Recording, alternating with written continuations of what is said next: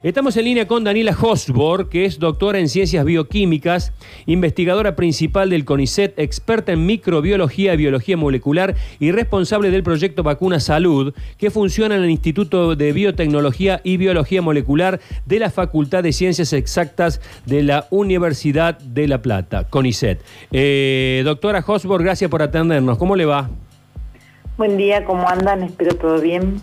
Bueno, sí, por acá bien y bueno, no podemos dejar de, apasionarnos como periodistas que somos, de ver esta, esta verdadera y vertiginosa carrera que sabemos que tiene intereses de todo tipo. Pero estamos eh, ante un hecho histórico, ¿verdad? Esto de llegar a la meta de la vacuna que nos cure del COVID-19. Sí, sin dudas, un hecho histórico. Histórico también este, para la vacunología. Eh, estamos eh, con muchos candidatos vacunales que están atravesando eh, la, este, la, última fase del desarrollo, que es la, fase clínica 3, este, con resultados intermedios que en esta emergencia sanitaria se van a considerar y, en, base a, los resultados este, se se aprobarán y, se utilizarán para poder eh, contrarrestar el, impacto tan negativo de esta pandemia, ¿no? ¿Usted cree, eh, doctora, que llegaremos al otoño 2021 vacunados? Eh, sí, llegaremos este, vacunados. tenemos que llegar también en, en proporción, ¿no? O sea, las vacunas son van a ser eh, van a estar dirigidas a determinados grupos poblacionales. Esos debemos que cumplir este, los esquemas y bueno tratar de que las coberturas de vacuna sean lo más alta posible eh, para lograr el, efecto de la inmunidad de, rebaño, ¿no?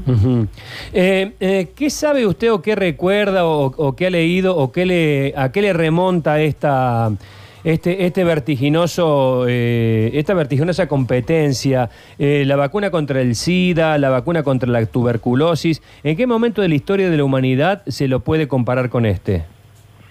Desde el punto de vista de, salud, creo que sí, está bien esto de, la búsqueda de una vacuna contra el SIDA, tratar de, de posicionarse, bastante mucho más compleja por cómo es el virus que provoca esa este, enfermedad y siempre hay unos posicionamientos, o sea, un avance, una, carrera, como decís vos, este, para posicionarse políticamente, pero creo que acá lo que nos importa es este, que, que la ciencia alcance este resultado, estos resultados tan, tan promisorios, este, para comenzar a dar vuelta a esta página tan, tan tremenda, ¿no? Eh, políticamente, por supuesto, y sobre todo en la Argentina, se, se eh, alientan fantasmas, se, se, asusta la población en algunos casos. ¿Hay alguna, hay vacunas malas y vacunas buenas en esta, en esta lucha? No, porque, digamos, eh, las vacunas son de los insumos en salud que son muy evaluados eh, y cuando lleguen acá a nuestro país y a otros países es porque pasaron los, los filtros, digamos, que, que la hacen que solo queden aquellas vacunas que eh, se considera por los entes reguladores eh, como vacunas seguras y, y con eficacia en este estadio particular de la emergencia sanitaria. Ellos son los que van a evaluar todos los datos y van a, con su rigurosidad dirán, estas vacunas pueden ser utilizadas en, la emergencia sanitaria. Las que no pasen esos eh, controles no, no, se usarán. Doctora, ¿cómo le va? Buen día, Luchi Bañez, mi nombre. Eh, le quería preguntar si cuán importante, sabemos lo importante que es la vacuna, pero también la vacunación. Eh, porque ahora viene ese proceso, la vacuna es fiable, confiable, y además efectiva, pero los procesos de vacunación es lo que salva a la gente. Eh, ¿Son difíciles de implementar? Sí, como dijiste vos, este, no hay peor vacuna que la que no se usa, ¿no? Eh, entonces hay que armar toda esta logística, toda una campaña de divulgación, de información. Eh, tenemos nuestras vacunas en el calendario, que la pandemia no nos tiene que hacer olvidar, sino esto también después va a tener consecuencias negativas para las otras enfermedades, así que es muy importante que también como ciudadanos lo tomemos como un derecho a, la vacunación y eso no lo olvidemos. Y, sí, para esto hay que armar toda una, de hecho se está trabajando en eso, una logística este, que, que va a ser también histórica eh, por la magnitud, por la necesidad además que ocurra en el menor tiempo posible para no seguir registrando estos números de infectados, de este número de, muertos. Igual mientras tanto y mientras eh, vaya ocurriendo todo este proceso que tiene este, que transcurrir, digamos, no es que llegó la vacuna es todo instantáneo, mientras todo eso va sucediendo, nosotros tenemos que seguir actuando como ciudadanos responsables en términos de evitar, tratar de disminuir los contagios con las medidas este, que aprendimos del uso del barbijo, del lavado frecuente de las manos, de toser o estornudar en el pliegue del codo, limpiar las superficies, mantener la distancia de dos metros entre persona y persona, no estar en lugares cerrados y, estar ahí en, contacto sin ninguna medida de, prevención. Digo, no, en todo eso lo vamos a tener que, seguir usando. Las vacunas realmente es un comienzo eh, para dar vuelta a esta, esta página, eh, pero bueno, tiene su, su tiempo también, ¿no? Doctora, y nos llamaba la atención, por ejemplo, vacunas que necesitan frío de 70 grados bajo cero, 80 grados bajo cero. Hoy, por ejemplo, el país, eh, teniendo en cuenta lo extenso que es, ¿es posible contar con esos elementos que, en el caso digo de la Pfizer, ¿no? específicamente, porque hay otras que tienen otra forma, digamos, hoy específicamente se puedan implementar y puedan llegar a los lugares lejanos de la Argentina?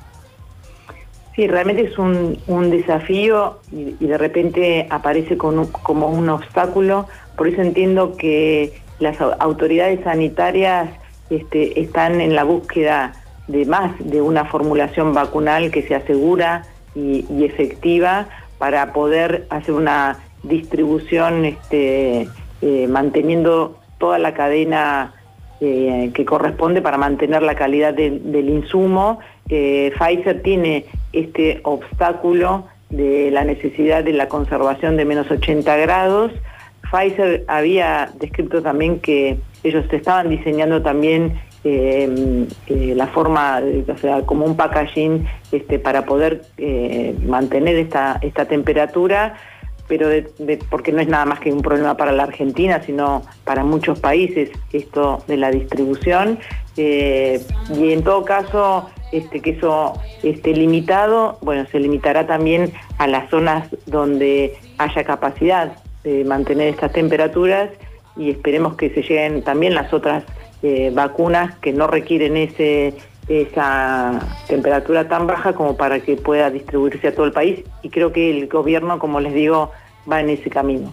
Doctora, después de, mucho esperar novedades, de pronto en, en ocho días nos encontramos con esta carrera de que Pfizer dijo la nuestra tiene un 90% de efectividad, Gamaleya en Rusia dijo 92, Moderna dice 94 y medio. ¿Esto es una coincidencia en que están en procesos más o menos similares o tiene que ver también con esta pelea económica de ver cuál es la más efectiva, cuál es la que se impone y se fueron esperando al anuncio de uno para hacer el anuncio de otro? digamos, tienen que esperar para tener el resultado. Es cierto que hay un posicionamiento geopolítico, eso no, me parece que no lo podemos negar, pero de todas maneras no lo pueden hacer. Si no tenés este, los resultados, tenemos eh, varios candidatos que, están en, esos estadios. Hay alrededor este, de 10 candidatos eh, vacunales que están en la fase clínica 3.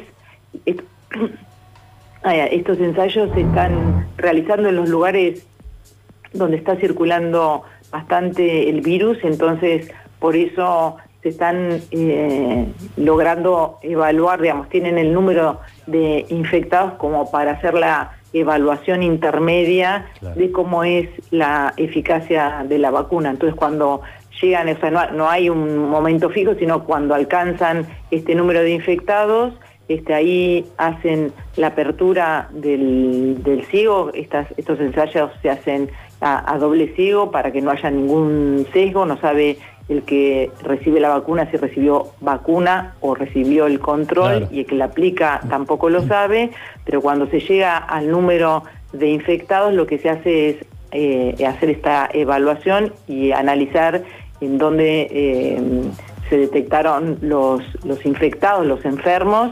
Bueno, lo que está mostrando esto es que en estas tres que ya eh, dieron la publicidad, la mayoría de los enfermos estaban en el grupo control y no en el grupo vacunado. ¿Cuánto nos faltaría? para que para que para tener, la ansiedad la ansiedad es más fuerte que, que, la, que la pregunta periodística. Y sí este, estamos este, agobiados no con toda esta esta situación y las vacunas como decimos es el comienzo este de, de sí un antes y un después no sí. Claro va a ser un antes y un después este y bueno está todo muy avanzado están esperando completar este, esta fase intermedia de la fase 3, después los entes reguladores deben analizar y bueno, las fábricas están produciendo anticipadamente eh, para lograr tener este número de dosis que es enorme porque tiene que llegar a todos los países y entonces eh, se anunció fin de, fin de este año, pero bueno, hay que hacer toda la logística, creo que más, eh, me parece que para mí más, más real será el comienzo del año eh, que viene, los primeros meses. Creo que si esto sigue con estos datos tan promisorios, este, esto va a, comenzar. Y mientras tanto esto, ¿no? Continuar nuestras acciones preventivas que aprendimos que por ahora son nuestra vacuna actual eh, y bueno, y las autoridades sanitarias seguir este, con la detección oportuna de, casos, no olvidarse que existen eh, infectados asintomáticos y entonces también ir a la búsqueda de esos casos para evitar eh, el contagio, ¿no? Y tenemos esta, esta amenaza de la segunda ola que estamos viendo en Europa y eso nos marca también claramente que tenemos que seguir trabajando en ese sentido como ciudadanos responsables. Bueno, eh, casualidad o no, estamos entrevistando a la científica Daniela Hosborg eh, en el día en que se cumple el primer año de la existencia oficial del coronavirus en el mundo, por decirlo de una manera, este, por darle un título eh, rimbombante. El 17 de noviembre de 2019 fue la fecha en la que se estableció el primer caso de coronavirus en el mundo, en la ciudad china de Wuhan, en la provincia de Hubei. En ese momento nadie iba a pensar que una afección oriental iba a llegar acá. ¿Se acuerda, doctora, cuando esto era un, bueno, quizás ustedes con su mayor preparación e información, este, esto se lo veían venir. Para nosotros era algo que sucedía en los confines del mundo y eh, que jamás iba a llegar de la manera en que llegó. Se veía con preocupación, pero no de la magnitud esta, como decís vos, que nos iba a atravesar tan fuerte y tan largo todo, ¿no? También. Doctora, gracias por este contacto. Que tenga muy buen día. Igualmente, cuídense.